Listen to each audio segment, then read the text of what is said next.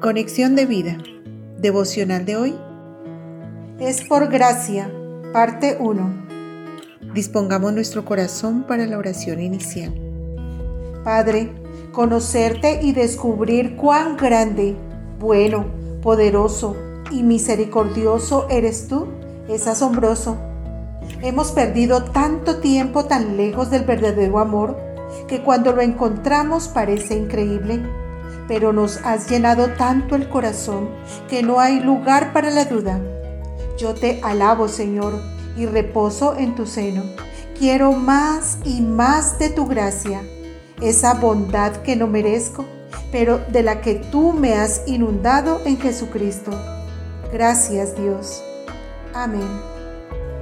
Ahora leamos la palabra de Dios. Lucas capítulo 15 versículos 11 al 24. También dijo, un hombre tenía dos hijos, y el menor de ellos dijo a su padre, Padre, dame la parte de los bienes que me corresponde, y les repartió los bienes. No muchos días después, juntándolo todo, el hijo menor se fue lejos a una provincia apartada, y allí desperdició sus bienes viviendo perdidamente. Y cuando todo lo hubo malgastado, vino una gran hambre en aquella provincia y comenzó a faltarle. Y fue y se arrimó a uno de los ciudadanos de aquella tierra, el cual le envió a su hacienda para que apacentase cerdos. Y deseaba llenar su vientre de las algarrobas que comían los cerdos, pero nadie le daba. Y volviendo en sí, dijo, ¿Cuántos jornaleros en casa de mi padre tienen abundancia de pan y yo aquí perezco de hambre? Me levantaré e iré a mi padre y le diré, Padre, he pecado contra el cielo y contra ti. Ya no soy digno de ser llamado tu hijo. Hazme como a uno de tus jornaleros.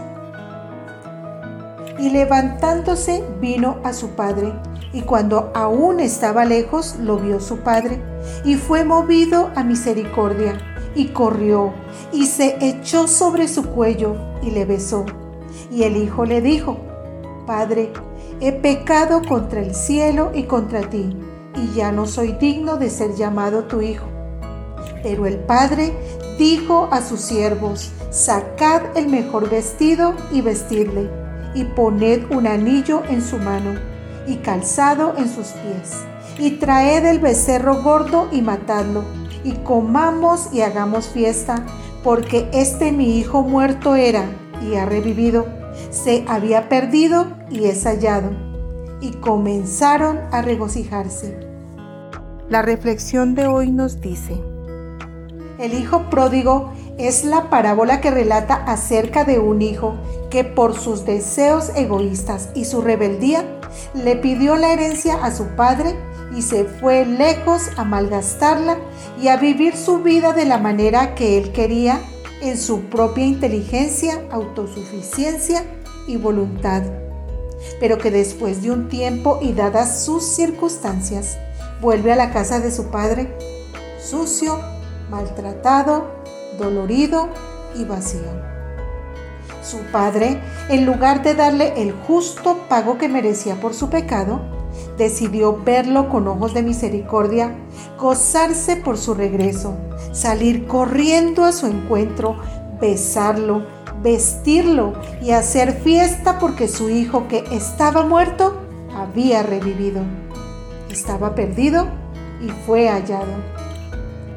Si nosotros reflexionamos en la reacción que tuvo el padre una vez miró que su hijo había vuelto, podemos decir sin ninguna duda que eso es gracia, esa bondad inmerecida, ese favor del cual no se es digno, pues su hijo no era digno ni siquiera de llamarse su hijo.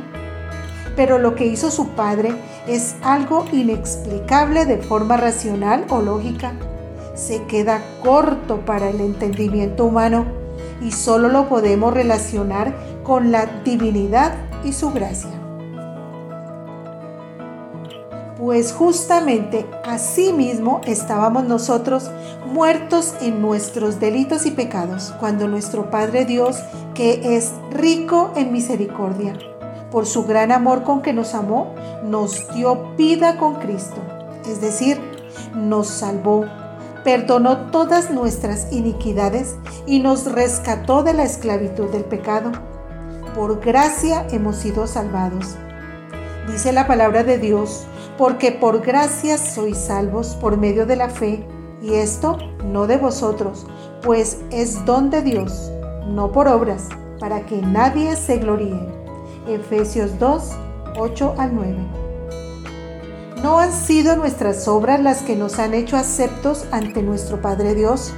Ha sido por recibir su gracia, poniendo nuestra fe en Cristo Jesús, quien fue la persona que recibió el castigo por nuestros pecados cuando murió en aquella cruz.